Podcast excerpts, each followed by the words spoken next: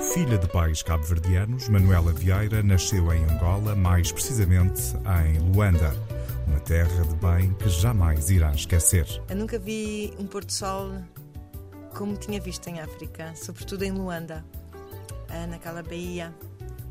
Ah, depois, a infância, a infância, a família. Ah, nós éramos muito unidos, tínhamos tios, primos. E depois era tão bom uh, subir as árvores, comer manga em cima da árvore, uh, brincar aos polícias e ladrões com os caroços de manga. Mas depois, depois havia a guerra, a família e um clima muito difícil de se entender. Eu sabia que tinha um tio que estava fora, não é? E, e para mim era um bocado confuso. Uh, uh, ouvi falar de terroristas e depois que o meu tio estava daquele lado Uh, e Museu era uma pessoa boa. era assim um pouco confuso. Eu, eu, eu, sentia às vezes a preocupação dos meus pais, da minha avó, porque nunca mais vi o meu tio. Se eu sentia, para mim, a guerra era. Era sentida dessa forma, dentro de casa, dessa maneira. Mas Angola um dia teria de ficar para trás.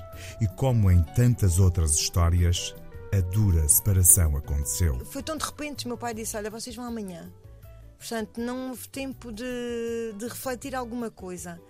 Alguns amigos também já tinham desaparecido, tinham ido. Não havia telemóveis como há agora, não é? Tínhamos telefone.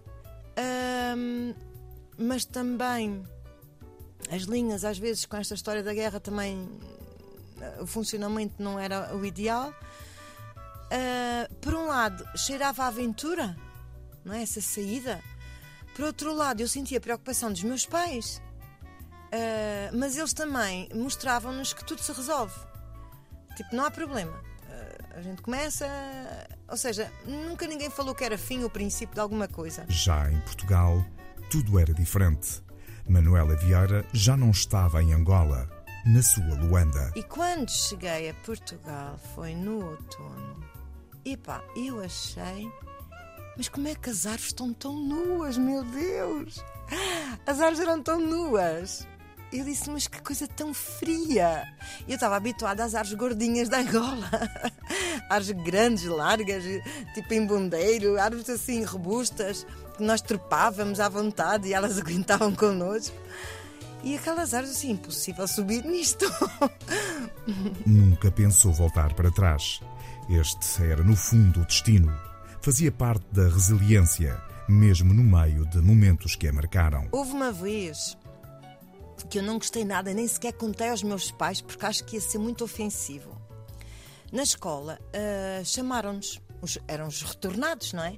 Chamaram-nos e tinham um cheque uh, para entregar aos retornados. Uh, e que era para comprar casacos uma coisa assim, porque pronto, uh, felizmente que nós tínhamos, porque a minha tia deu-nos todo, todo o apoio. E quando estávamos lá na fila, eu nem sequer sabia que iam dar aquilo, e quando deram aquele cheque que era para entregar aos pais, disseram assim: Olha, entregue isso aos teus pais, mas diz que isto não é para beberem. Aí eu fiquei tão. Eu disse: Mas beber, tipo, beber, beber como? Não é? Disse: Mas beber? Uh, os meus pais não bebem, quer dizer, eu achei aquilo tão. tão de mau gosto que eu não dei esse recado. A Luanda nunca mais regressou, mas encarou Cabo Verde como sendo a sua verdadeira terra, uma terra de oportunidades. Foi porque sentia essa dívida e implementou a ginástica, formou treinadores e conheceu a essência de um povo. E foi nos Açores, nos Jogos das Ilhas com Cabo Verde, que conheceu a Madeira, terra para onde se mudou e onde ainda hoje vive. Na altura, eu já estava num processo de divórcio e, e, e, e esse era um processo que ajudava a afastar um pouco para acalmar as águas e, e então aceitei. Então vim para aqui com os meus filhotes e, e comecei a, a, a, gostar da Madeira. Até porque entre Madeira e o continente, e eu não gosto daquele frio do continente. Uh, e o continente é tudo tão longe, é tudo tão. A, a mim dá-me nostalgia andar horas no autocarro, no metro. uh, rapidamente cai em nostalgia, porque há tanta coisa para pensar, para lembrar. Eu não gosto desse sentimento de ficar nostálgico o tempo todo, né? de vez em quando tudo bem. E aqui na Madeira não. Ao longe, não consegue esquecer a terra que a viu nascer, mas a ilha, a ilha afoga a saudade para sempre. A África está em mim. Está em mim na poesia, está em mim no meu trabalho, ah, na minha forma de ser.